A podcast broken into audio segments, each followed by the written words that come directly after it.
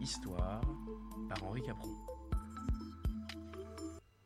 Il y a tout juste un an, le 5 octobre 2022, un étudiant, Théo de la Mesure, avait créé la sensation en développant un site de gauche ou de droite sur lequel il est possible de savoir à quel bord de l'échiquier politique appartient un objet ou une personnalité publique.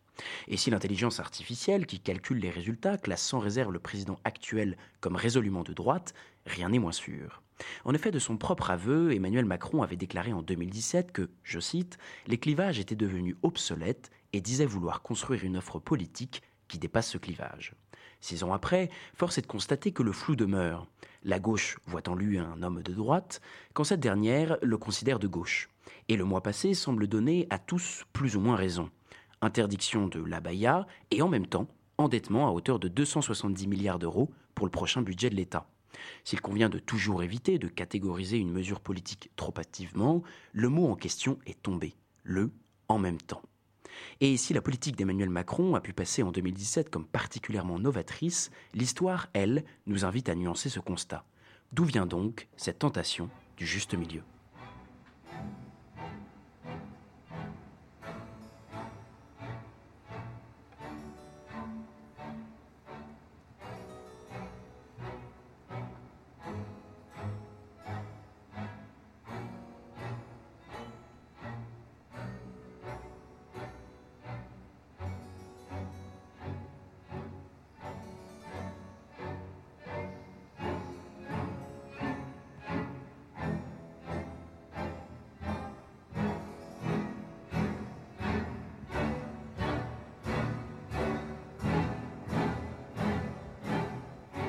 La notion de juste milieu est présente en philosophie dès l'Antiquité grecque, où la mesure est à privilégier entre deux solutions extrêmes. C'est le dicton latin in medio statuertus. Si le sens n'est pas à proprement parler politique dans les écrits d'Aristote, une première nuance apparaît néanmoins sous sa plume. Il ne s'agit pas tant de créer une troisième voie, à équidistance entre deux positions, une nouvelle manière de voir les choses, un judicieux compromis, mais bien plutôt de balancer tantôt d'un côté, tantôt de l'autre, dans une perspective d'équilibre. Le système monarchique a perpétué à sa manière cette conception des choses. La figure du roi, balançant entre une noblesse qu'il doit ménager et un peuple au bonheur duquel il doit veiller, est un motif récurrent de l'histoire de France. Le roi est considéré comme au-dessus des clivages, en dehors de la logique des partis, garant de la continuité de l'État au milieu des soubresauts politiques. C'est d'ailleurs toujours ainsi qu'est envisagé le rôle du monarque aujourd'hui en Espagne ou en Angleterre, ou qu'avait été réfléchi le rôle du président par le général de Gaulle au début de la Ve République. Mais n'anticipons pas. Durant la Révolution française, ce seront des factions politiques telles que le groupe des Girondins ou le régime du Directoire qui occuperont cette place d'équilibre. Mais c'est bien l'arrivée au pouvoir de Napoléon qui voit le retour de ce concept de juste positionnement entre deux idéologies considérées comme extrêmes, en l'occurrence la fièvre jacobine et la vengeance contre-révolutionnaire. C'est dans cette ligne que s'inscrit l'empereur, lui qui disait Assumez tout de Clovis au comité du salut public. Son sacre emporte le sceau, couronné en présence du pape pour faire plaisir aux plus monarchistes et catholiques de ses fidèles, mais non par ce dernier, comme pour rappeler l'exception française républicaine. La monarchie de Juillet et Louis-Philippe prendront alors compte cette politique du juste milieu. L'expression désignait un courant politique dont Benjamin Constant fut l'une des grandes figures par ses écrits et son action à la Chambre des députés. Après lui, sous la Troisième République, on a souvent prêté au général Boulanger, qui avait bien failli s'emparer du pouvoir et mettre un terme à cette dernière, une volonté de dépasser les clivages pour rassembler ouvriers de la gauche et bourgeoisie de droite. Plus récemment encore, cette même posture d'équidistance, ou du moins de distance avec le clivage traditionnel des partis, a été soutenue par plusieurs hommes politiques de la Ve République, au premier chef desquels le général de Gaulle. Ce dernier portait en horreur le régime des partis qu'il accusait d'être responsable de la défaite de la France lors de la Seconde Guerre mondiale. Les députés de son parti, le RPR, siégeaient d'ailleurs en face du président de l'Assemblée dans l'hémicycle. Jean Le Canuet, candidat surprise de l'élection de 1965, s'inscrit également de cette optique-là. Il est résolument atlantiste, européen convaincu, et plaide pour un renouveau de la France. Mais ce qui nous intéresse aujourd'hui, et qui demeure malheureusement comme un épisode méconnu de notre histoire, est la brève apparition à la tête d'un des gouvernements de la Restauration d'un personnage qui, par bien des aspects, rappelle étrangement notre actualité, et diront certains, notre président. Mais quel est donc notre homme? Il se nomme Téli Descazes et a imprimé sa marque dans la France de Louis XVIII.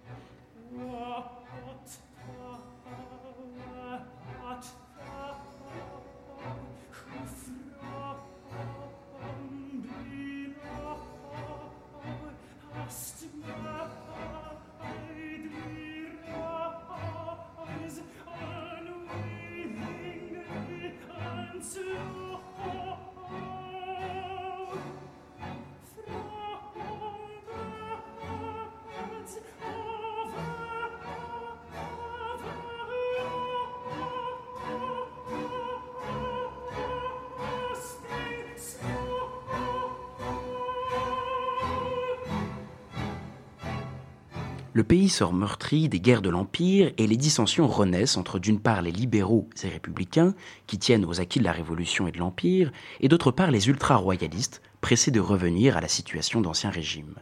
Mais c'est une voie tout autre que choisira le roi Louis XVIII, conscient des changements opérés durant ses années d'exil. Après l'octroi de la charte, le roi est confronté à une chambre dominée largement par les ultras, que favorise la loi électorale. C'est dans ce contexte qu'apparaît notre protagoniste.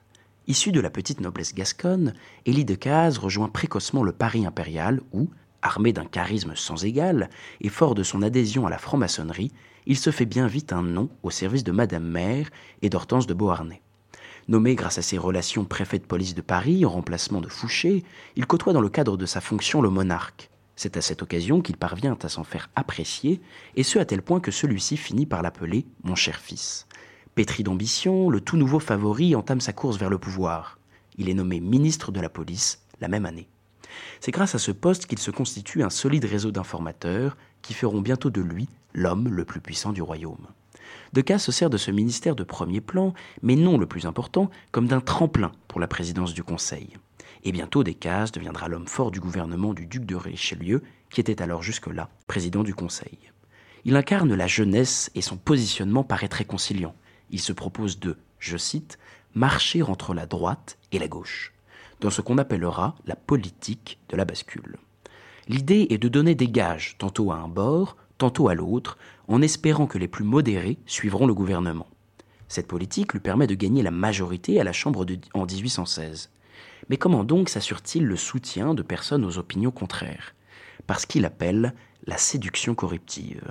Il organise de fastueux dîners pour tisser sa toile et rencontre tous les gens d'importance et surtout distribue des postes dans l'administration ou comme père de France qui rendent les bénéficiaires redevables à l'égard du favori.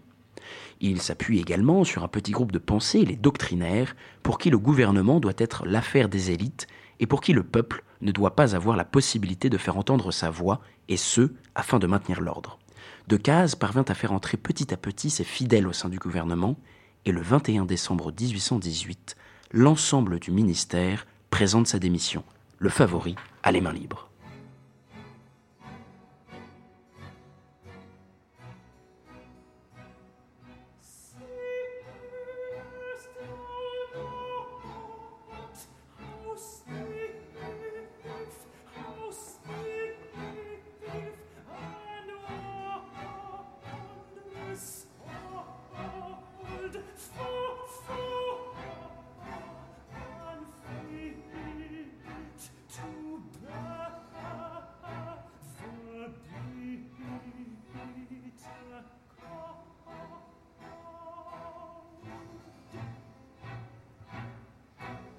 Un nouveau gouvernement se constitue alors à son instigation dans lequel Decazes dirige dans l'ombre les affaires, puisqu'il est trop jeune pour devenir président du Conseil.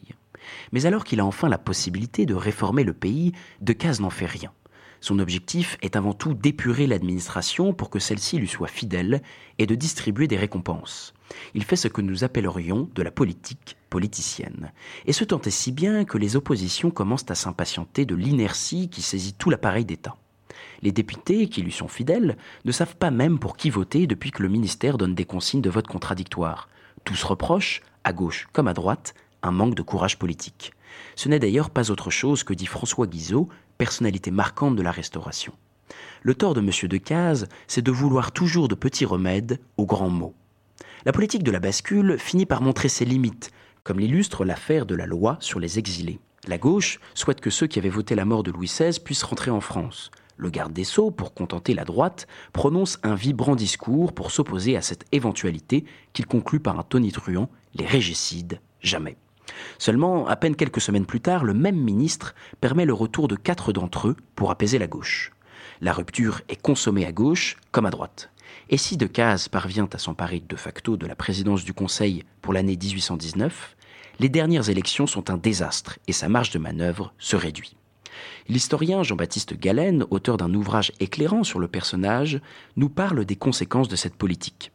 Il utilise le terme de morcellement pour décrire une société française sclérosée où chacun campe sur ses positions, qui tendent d'ailleurs à se radicaliser face à l'absence de réforme des partis modérés et où les troubles à l'ordre public se multiplient.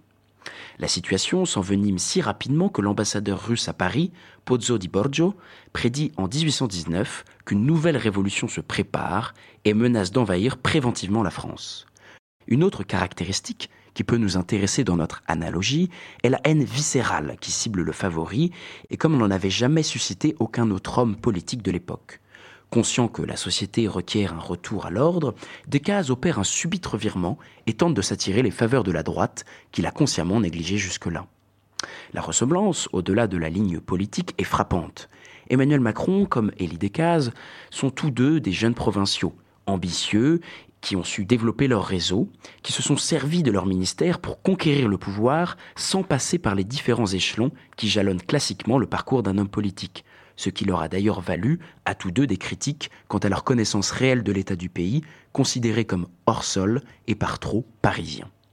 Ils ont tous deux acquis le pouvoir après ce que beaucoup leur ont reproché comme une trahison, qui auprès des ultras, qui au sein des socialistes. Il leur a été reproché également à tous deux de ne pas posséder de réelles convictions qu'ils auraient sacrifiées à leur ambition. Ils passent de plus pour avoir eu le même maître à penser, le comte de Saint-Simon, le philosophe et non le mémorialiste. C'est du moins ce qu'a mis en lumière le récent ouvrage de Frédéric Rouvillois sur la question. Saint-Simon estime notamment que l'économie devrait prendre le pas sur le politique et que l'État devrait être gouverné comme une entreprise. Il est l'un des premiers à envisager la formation d'une instance européenne supranationale avec la création d'une Chambre des députés et des pairs européennes qui réglerait les conflits entre les pays. Mais alors, en quoi cette analogie, qui est bien entendu à nuancer, comme le dit le fameux dicton comparaison n'est pas raison, peut-elle néanmoins nous éclairer sur notre époque? Il convient pour ça de clore l'épopée de notre favori. En 1820, les oppositions sont plus que remontées contre Élie Decazes et appellent même à voter l'une pour l'autre afin qu'aucune voix n'aille au candidat ministériel. Ce dernier joue alors ses dernières cartes, parmi lesquelles la politique du pire, moi ou les ultras, moi ou le chaos? Il se présente comme la seule alternative aux extrêmes, ou franges les plus radicales, le terme étant peut-être plus juste, et appelle ainsi à faire bloc derrière lui. Il empêche par là toute autre offre politique modérée d'émerger, cristallise le débat et laisse les positions les plus populistes et basées sur la rancœur gagner en force. C'est en un sens notre front républicain contre le Rassemblement national. Mais tout bascule dans la nuit du 13 au 14 février 1820, lorsque le duc de Berry, dernier membre de la famille royale, à même de donner un héritier mâle à la dynastie, meurt assassiné par le cellier bonapartiste Louvel. Decazes est immédiatement pointé du droit, comme responsable du fait de son laxisme et de sa politique jugée trop en faveur des libéraux. Il finit même par démissionner sous la pression le 20 février. Ce seront les ultras, la droite extrême, qui s'empareront du pouvoir à sa suite.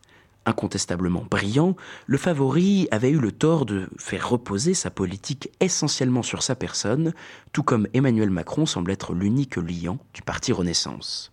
Le prince de Metternich nous donne le mot de la fin. Jamais contradiction plus forte, plus directe et plus énergiquement soutenue par les mêmes hommes n'a été offerte au public en aucun pays et en aucune période de l'histoire.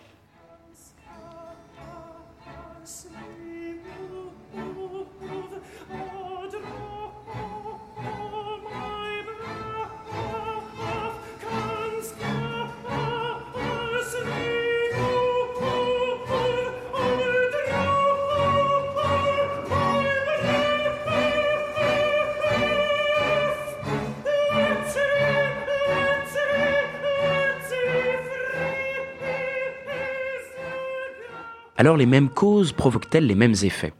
La question est complexe mais mérite d'être posée. L'histoire d'Elie Decazes est édifiante. En voulant dépasser les clivages, paradoxalement par une surenchère politique, Elie Decazes nous a montré la pertinence de l'existence d'un principe fédérateur souverain indépendant des querelles politiques. En 1820, c'est Louis XVIII qui évite le chaos en obligeant à démissionner le favori. Et si le système monarchique paraît anachronique aujourd'hui, son principe d'unité, comme on le voit en Espagne ou en Angleterre, mérite qu'on s'y attarde. De plus, et c'est là le principal autre enseignement de cet épisode historique, c'est qu'en menant une politique du vide et du pire, Élie Decazes a rendu impossible le dialogue et le débat fécond des oppositions, l'alternance politique pourtant essentielle à l'exercice démocratique, qui évite que les positions ne se radicalisent jusqu'à un état où la violence est souvent la seule issue envisagée par les uns et les autres. Et c'est sans doute cela que l'on peut retenir. Rechercher la nuance est essentiel et louable, mais confondre nuance et syncrétisme, compromis et compromission peut parfois aboutir à de dangereuses extrémités et affaiblir la solidité d'un système démocratique tel que le nôtre. L'adage populaire ne dit-il pas d'ailleurs que le mieux est l'ennemi du bien?